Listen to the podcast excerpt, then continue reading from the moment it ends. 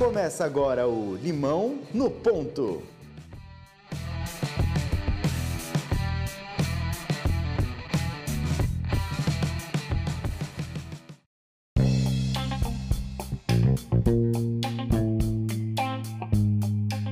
Olá pessoal, sejam muito bem-vindos a mais o Limão do Ponto de hoje. Eu sou o Dudu Mendonça. E eu sou o Danilo Cruz. E a nossa convidada de hoje é pedagoga especializada em mudança de comportamento. Ex-executiva de uma das maiores multinacionais no Brasil e atualmente é CEO da Behave, uma empresa que vem revolucionando o mindset no ambiente das empresas por onde passa. Érica Liares, seja muito bem-vinda ao Limão do Ponto de hoje. Obrigada, Danilo, Dudu. Obrigada por essa oportunidade de estar aqui com vocês.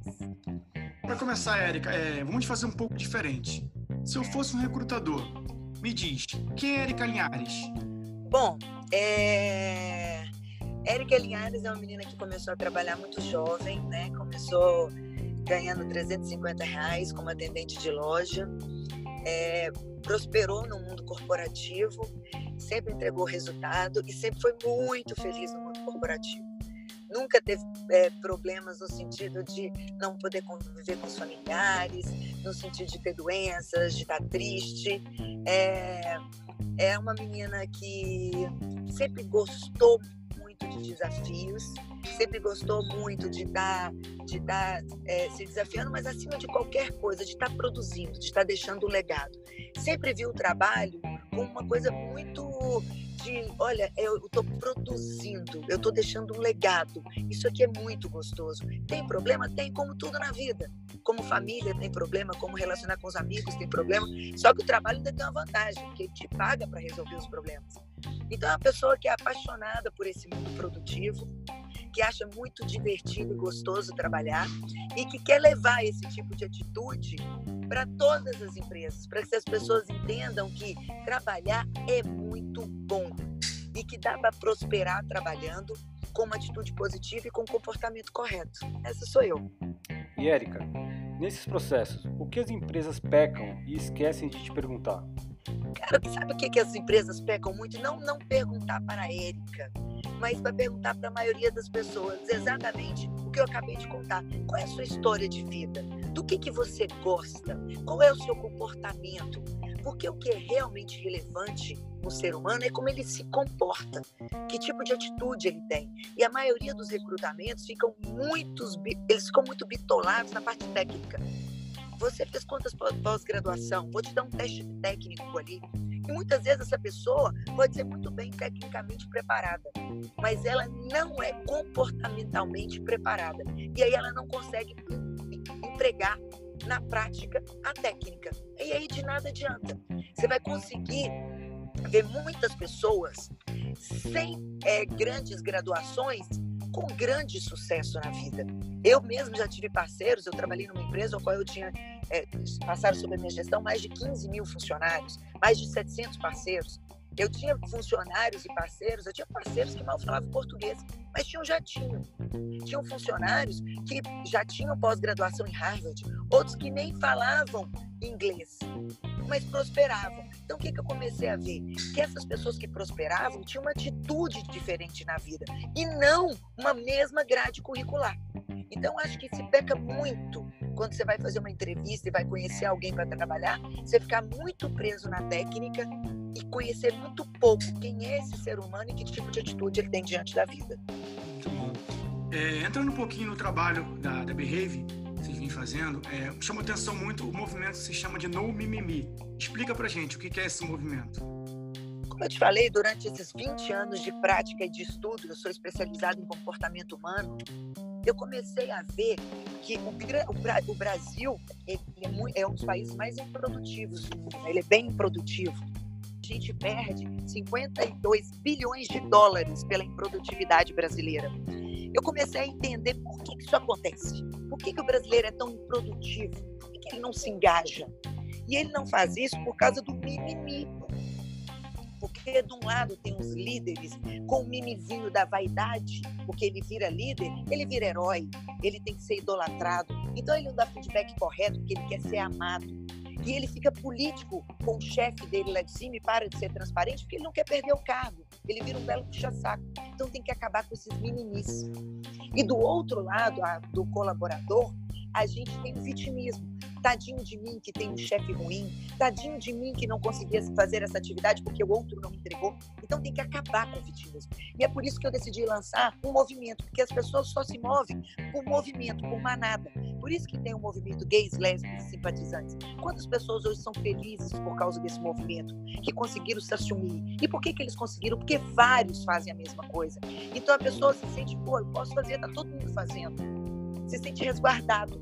Então a gente quis criar o primeiro movimento do mundo corporativo, que é o movimento hashtag não mimimi. Vamos acabar com o mimimi do mundo corporativo, vamos tirar a vaidade dos líderes e a vitimização dos funcionários para que todos sejam mais felizes e prósperos. Esse é o movimento, para a gente acabar com essa bobajada e as pessoas entenderem que trabalhar é bom e que se as pessoas forem transparentes, menos vaidosas e fossem mais autônomas, elas vão ser muito mais prósperas e felizes. Então a ideia do movimento é melhorar a relação que as pessoas têm dentro do ambiente de trabalho, né? criar uma relação com maior transparência, é isso? Sabe que eu acredito assim piamente? O país não vai ser salvo por Bolsonaro ou por Lula ou quem quer que seja.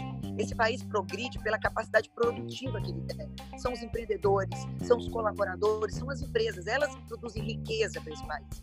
E eu acredito muito, e é por isso que a gente está indo de empresa em empresa dizer: para, povo brasileiro, trabalhador brasileiro, você pode prosperar sim. Vamos parar com essa improdutividade, a gente pode gerar riqueza sim. É só uma mudança de atitude, uma mudança de mindset. Um lado, para com essa vaidade, do outro lado, para com esse vitimismo. Vamos fazer o certo, que esse país progride, que você prospera. Então, é quase uma causa, porque a gente pode ser um país de ponta sim. É uma questão de atitude, é uma questão da gente mudar o mindset. Você saiu de uma carreira como executiva e hoje em dia está à frente do seu próprio negócio. É, como é que é empreender hoje em dia no Brasil e quais as grandes diferenças que você sente entre o seu lado empreendedor e o lado executivo? Ó, é, o lado executivo foi maravilhoso. Foram 20 anos de uma história linda. Tem, tem todos os seus benefícios de ser executivo, né? Você, eu aprendi muito, porque você aprende a fazer gestão de pessoas, aprende a como falar com acionista, aprende, a, você aprende a, a, a prestar conta, a bater meta, a, a um, uma infinidade de coisas. Do lado do empreendedorismo, Aí são outras infinidades de coisas maravilhosas que você tem, que é de você colocar em prática aquilo que você realmente acredita, aquilo que está dentro de você. É um propósito, é teu sonho. É você pegar e, pegar aquilo, olha, isso aqui eu acredito. É nisso que eu quero fazer e é esse legado que eu quero deixar para esse país. Então isso também é maravilhoso. Óbvio que tem dificuldades dos dois lados. Então, hoje, a dificuldade de empreendedorismo, de empreendedorismo que você tem, todas essas cargas tributárias para entender é extremamente difícil, onde a minha empresa vai se encaixar, onde ela não vai se encaixar, toda essa parte trabalhista é algo que você tem que ficar muito atento. Como é que eu vou pôr você associados? Não, essas pessoas vão ser assalariadas, porque eu quero que todo mundo ganhe, eu quero que seja o jogo do ganha-ganha. Então tem esses desafios com toda essa burocracia brasileira. Só que isso, para mim, é muito pequeno diante daquilo que é o meu sonho maior. Diante daquilo. Então, para mim é maravilhoso, é, é uma outra fase e é uma fase maravilhosa de poder realizar o meu sonho de de empresa em empresa, fazendo com que o brasileiro acredite que ele é bom, que ele pode produzir sim e que é só questão dele mudar a mentezinha dele e se comportar corretamente. Então, dos dois lados é muito bom. É, eu já vivi os dois e estou nesse desafio lindo de ser empreendedora aqui no Brasil. Érica, um tema que sempre está em pauta é a performance das equipes, né, nas empresas. E sempre surge o assunto meritocracia nessa discussão.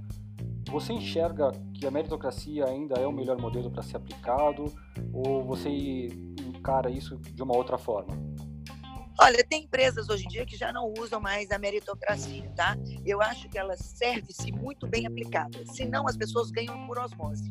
Tá? Então, a gente está em várias empresas onde eu falo muito para eles assim: cara, é, meritocracia é uma coisa que tem que estar tá muito clara e transparente. Não pode ser uma coisa obscura, porque senão ela gera desmotivação. Isso as empresas têm que ficar atentas. A regra é clara, todo mundo sabe exatamente o que ele precisa fazer para ganhar essa meritocracia, para estar tá em destaque, para ser visto como o cara, para ter este bônus. Onde que as pessoas pecam e as, as empresas pecam? Porque não tem uma transparência na definição do que, que é bom e principalmente quem é o bom. Porque a meritocracia é muito legal, sim, porque você usa as pessoas como exemplo. Como eu falei, as pessoas umas seguem as outras. Quando você mostra alguém, olha, isso aqui é o cara que eu acho que é, fez muito bem a empresa, que as atitudes dele são ótimas, então segue esse cara. É esse aqui é o funcionário padrão. Lembrando que ninguém é nada, todo mundo está alguma coisa. E que ele pode passar a não ser. O grande problema da meritocracia é que muitas vezes ela não é tão objetiva e clara. E aí, em vez de melhorar a situação, piora. Porque as pessoas que entendem, não, ele só ganhou porque é amigo do chefe, ele só foi isso por causa disso. Ou, ou muitas vezes é, é tão complicado para ganhar aquilo que as pessoas não entendem que quem ganha, ganha por osmose e nem sabe por que está ganhando. Então, a meritocracia é boa? Sim, quando adequadamente usada. Agora, tem empresas que já não usam mais, porque elas têm medo da meritocracia causar uma competição interna, que hoje é o que mais mata as empresas. Em vez das pessoas disputarem com quem está lá fora, elas disputam dentro da organização, um querendo matar o outro. Então, tem empresas hoje que já não usam mais a meritocracia, já faz um ganho total. Já dizem, olha, é o coletivo. Se o coletivo vai bem, vai tudo bem. Então, ajuda o seu coleguinha do lado. Eu acho que os dois funcionam bem desde que bem aplicado. O outro lado também, de não ter meritocracia, a pessoa tem que ficar atenta, porque senão vira um belo colegiado onde ninguém impulsiona ninguém. Mas bem empregado, onde você vê que o intuito é um ajudar o outro, passar conhecimento, disseminar conhecimento para que todo mundo ganhe, também funciona. Então, dos dois jeitos, com ou sem meritocracia, o sistema anda, desde que seja bem aplicado. Até porque a competitividade é até uma das perguntas que eu iria fazer. Eu acho que ela é um, um grande impulsionador de, de atividade, né? Tanto historicamente falando esporte, música, sempre quando tinha uma competitividade envolvida, a gente levava outra pessoa a um nível que ela não estava preparada para estar ainda. Tendo as empresas, como você disse, isso ajuda por um ponto, mas acaba sendo tóxico por outro. Você ainda acha que existe um modelo ideal para estimular essa competitividade ou seria uma relação mais de exemplo, como você falou? Olha, a competitividade ela é importante, desde que seja saudável, só que essa linha é tênue. Né? Já dizia Senna, não existe cena sem Prost. Só virei cena porque eu tinha o Prost. Então as pessoas têm que entender, elas têm que tirar de baixo, por isso que comportamento é fundamental. E as empresas têm que entender que elas têm que educar corporativamente seus funcionários nessa parte de comportamento, tem que tirar a inveja. Quando você vê que alguém está bem, em vez de você destruir este alguém, você vai lá, entende que esse alguém está fazendo e corre mais que ele. Só que aqui no Brasil a gente tem um comportamento péssimo. Quando a gente vê que alguém está bem, em vez de ter admiração, bater palma e tentar entender o que o outro fez, a gente quer destruir esse outro. E por isso que acaba sendo tóxico. Isso é uma questão comportamental, que a gente tem que corrigir esse desvio de comportamento e tem que exigir que esse tipo de comportamento não aconteça. Se a gente consegue fazer isso, e é perfeitamente é, não, é, não é impossível de fazer, dá para fazer, e é isso que a gente está fazendo nas empresas. A competitividade gera sim com que as pessoas melhorem e a empresa produza mais, com certeza absoluta. É uma questão comportamental. E Érica, e o que, vocês da Behave acreditam nessa questão da mudança de comportamento das pessoas? Existe alguma área que é possível mudar, alguma outra que é a essência dela e é imutável? Se você vai viver, as pessoas têm essa maneira de achar que as pessoas não mudam. Isso é ignorância, todo mundo muda, todo mundo evolui. Em qualquer idade, basta querer. É hábito. Se muda hábito com quatro meses.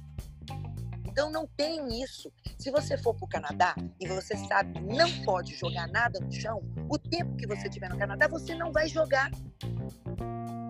Não vai jogar, porque você vai respeitar, porque você sabe que se você não fizer isso, você está enquadrado dentro de uma regra do país e você está fora. É, eu, eu, gosto muito de usar o exemplo do metrô e do trem aqui no Rio de Janeiro. Você entra no metrô, é musiquinha, suave, ele tá limpíssimo, as pessoas se comportando super bem, falando baixo. As mesmas pessoas saem do metrô, as mesmas, e entram no trem já começa a jogar coisa no chão, a falar alto, a gritar. É o ambiente que faz as pessoas. É o ambiente. Você tem condições de construir um ambiente ao qual as, as pessoas se adaptam àquele ambiente. Sim, o ser humano é perfeitamente adaptável.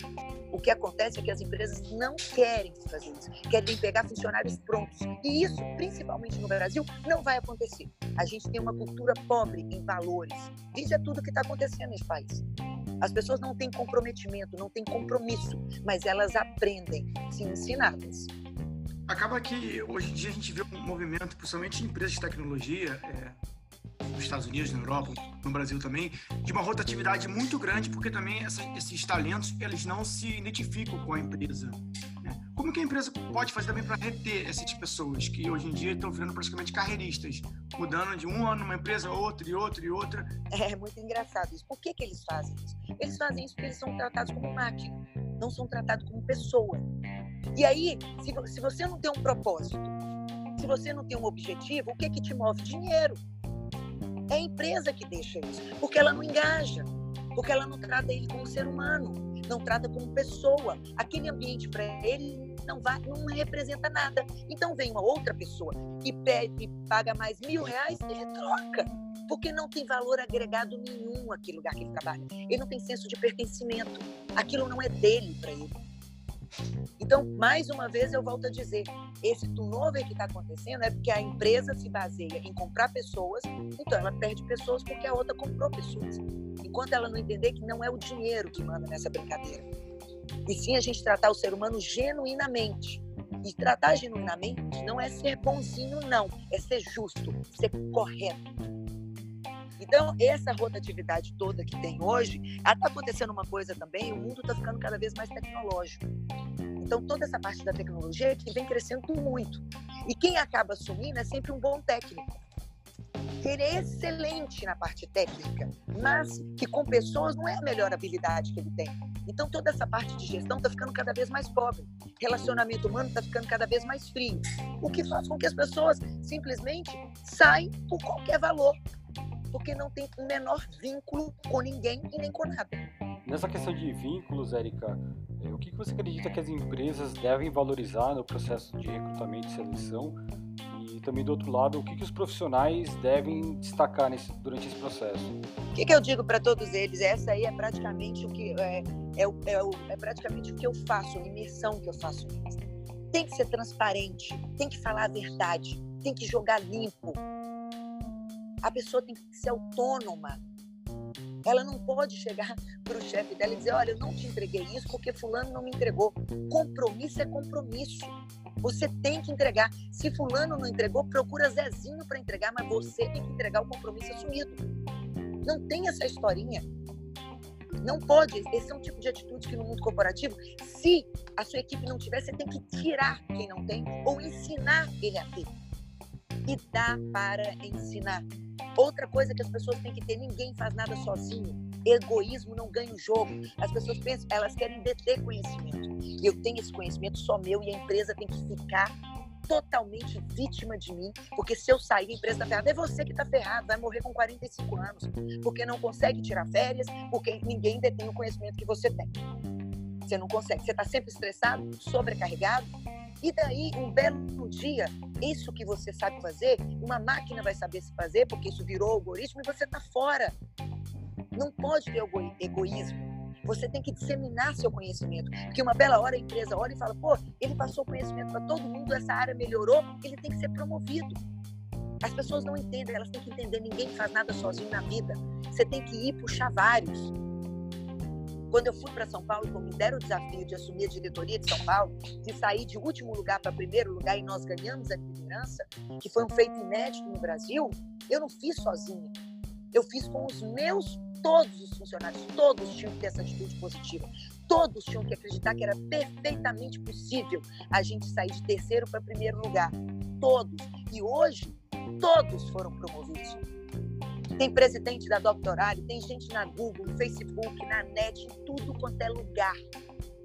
todo mundo é o jogo do ganha-ganha. A empresa ganhou, eu ganhei, todos os meus funcionários ganharam. As pessoas precisam entender que ninguém faz nada sozinho nesta vida. A inteligência coletiva é soberana. Esses são alguns dos comportamentos que eu ensino as pessoas a terem no mundo corporativo para elas prosperarem, porque você não adianta você falar, olha gente, não fale, tem que falar a verdade. O cara tem medo de falar a verdade no mundo corporativo. Você tem que ensinar ele como tem que ser prático e tem que falar a linguagem deles. E é isso que a gente se propõe a fazer: ensinar todas essas pessoas a se, um comportamento ideal no mundo corporativo que vai fazer ela prosperar, ela ser feliz e a empresa dela, porque se ela trabalha naquela empresa, a empresa é dela, ser muito mais lucrativa. É, muito se fala também é, desse profissional do futuro né, que está surgindo agora.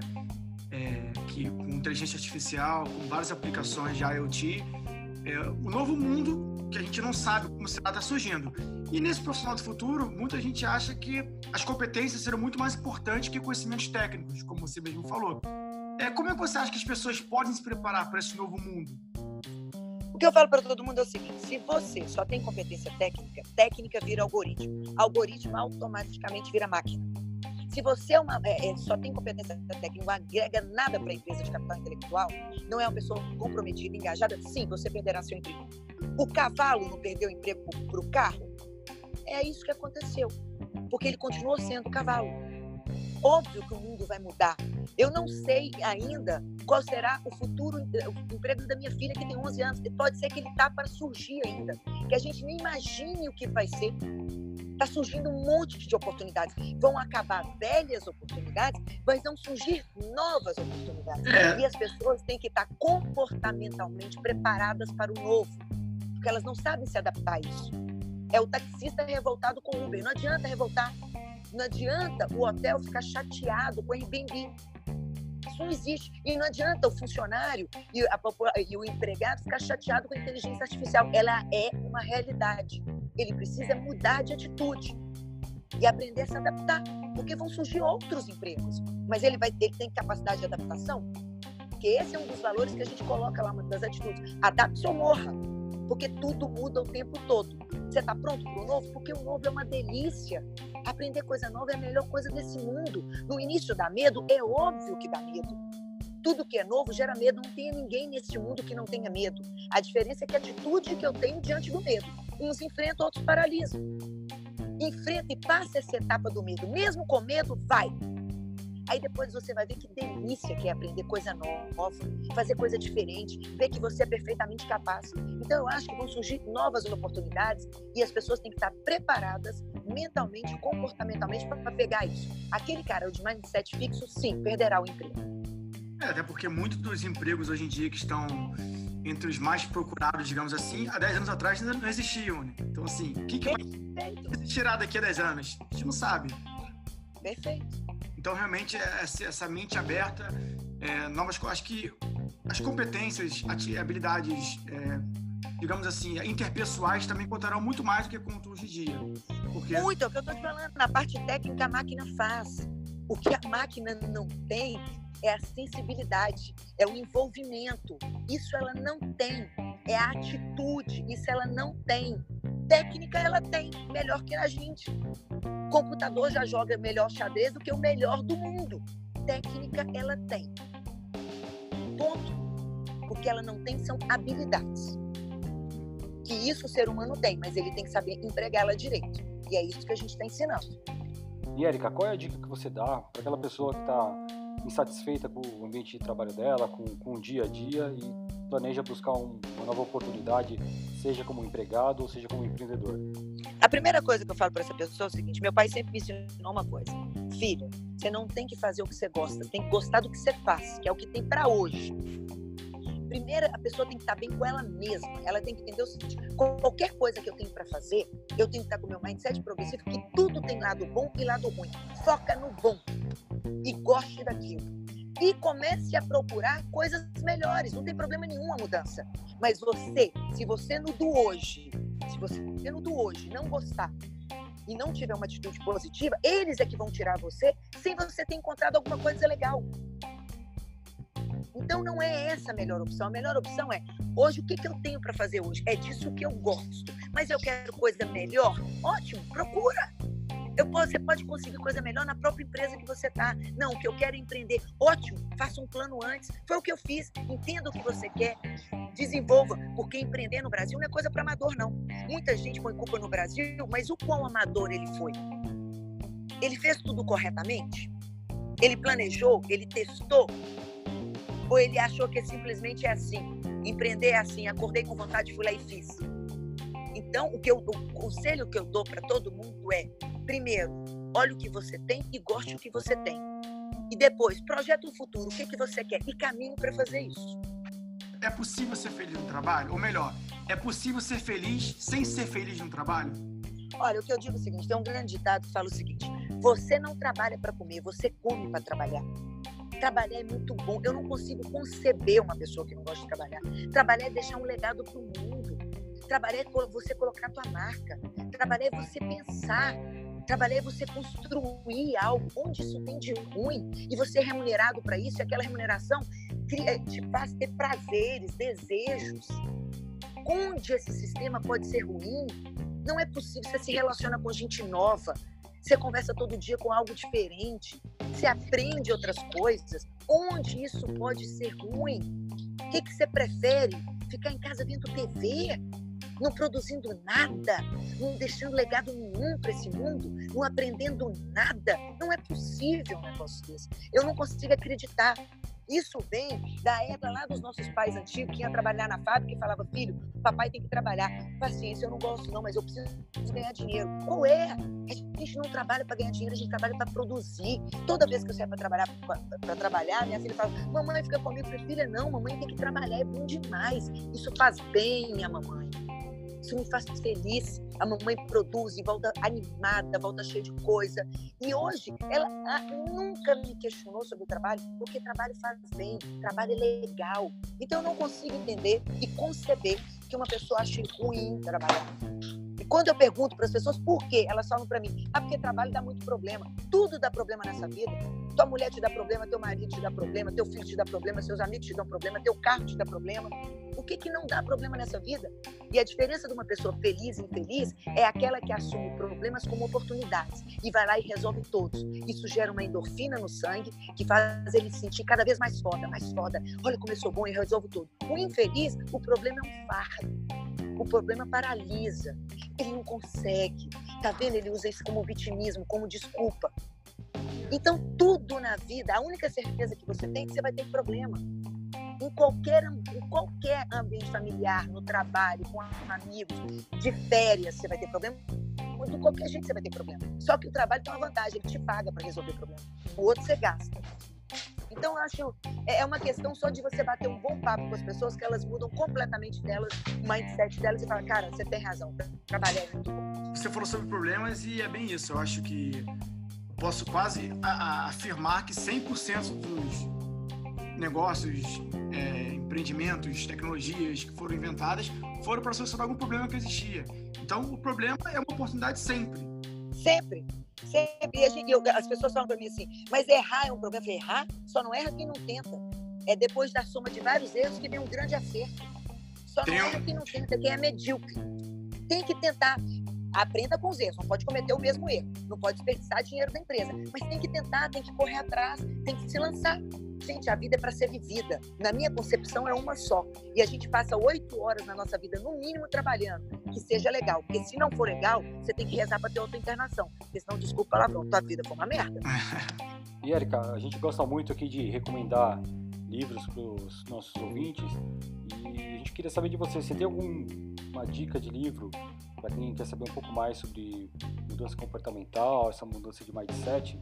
Cara, tem um que eu acho muito legal, que eu gosto de coisa pragmática, que vai direto ao ponto, que papo reto, sabe? Eu adoro um papo reto. Eu detesto aquelas coisas que você tem que ler 500 coisas que dão volta no mundo para depois você entender o que, que é. Tem um que é agora aquele poder do foda-se. É maravilhoso. Então, ele é um livro bom, que vai direto no assunto, que vai direto ao ponto, que fala muito sobre essa parte de comportamento. Tem uma passagem nele que eu acho sensacional, que ele fala de culpa e responsabilidade. Isso é sensacional para o mundo corporativo, né? Ele diz o seguinte, ele dá um exemplo até radical. Se uma mulher foi estuprada hoje, a culpa dela ser estuprada é dela? Não, óbvio que não. Mas a responsabilidade de dar a volta por cima e ser feliz é dela. Não tem jeito. Muitas vezes vão acontecer coisas na sua vida que a culpa não é sua, mas a responsabilidade de resolver e dar a volta por cima é sempre sua, porque a vida é sua. Então é um livro muito bom, é uma boa dica. Ótimo, ótima dica. Bom, e chegamos à nossa última pergunta aqui, a pergunta que não pode faltar no nosso Limão no Ponto. Érica, se a vida te dá um limão, o que, que dá para fazer? Como uma boa brasileira, eu faria uma caipirinha, né? Saborosa, deliciosa, que vai te divertir, que vai relaxar. Então, se a vida te dá um limão, faça uma caipirinha disso. Divirta-se, have fun. Dá para trabalhar se divertindo, dá para trabalhar ser feliz e ainda ganhar dinheiro com esse negócio. E é divertido, te relaxa. Dá para relaxar e ser divertido no ambiente de trabalho, com certeza absoluta. Quando eu saí do ambiente de trabalho, todo, quando eu saí do mundo corporativo, todo mundo falou para mim: olha, você vai tirar um ano sabático? Você não está muito triste? Eu falei: quê? Eu sempre me diverti muito, trabalhei muito, mas fui muito feliz porque todo mundo trabalhava comigo, eu não trabalhava sozinho. Eu não tinha essa máxima de dizer o seguinte: se você quer fazer bem feito, faça você mesmo. Não, todo mundo é capaz de aprender e todo mundo faz. Estou ótima, vou empreender. Muito bom. Érica, é, muito obrigado pela participação sua e da Behave aqui com a gente no Limão do Ponto. É, realmente um grande prazer. Agradeço pelo tempo disponibilizado, por todo esse ensinamento. E agora o canal está aberto para você fazer considerações finais, deixar seus contatos, falar um pouco da sua empresa, como as pessoas te acham. O canal é seu. Bom, pessoal, olha, eu quero realmente o meu maior propósito com isso é de empresa em empresa, é o curso online ensinando o brasileiro que a gente não é a escória da humanidade. Nós não somos ruins, somos pessoas inteligentes e totalmente capazes Podemos sim ser um país de ponta. Poderia sim pegar todo esse dinheiro que eu, peguei, que eu juntei durante a minha vida e ir embora para Portugal. Não, não vou fazer isso. Eu gosto desse país e eu quero ver este país prosperar. E quem faz esse país prosperar é a capacidade produtiva. E é só uma questão de atitude.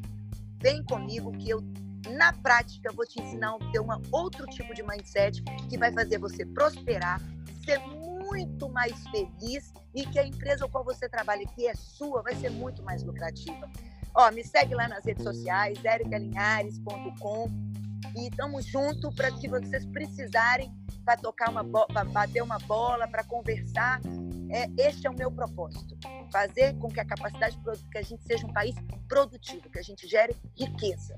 Muito obrigado, muito obrigado. Valeu, Érica, obrigado por tudo. Valeu, galera. Valeu, pessoal. Então é isso. Forte abraço a todos. Obrigada a vocês. Beijo. Beijos. Beijos.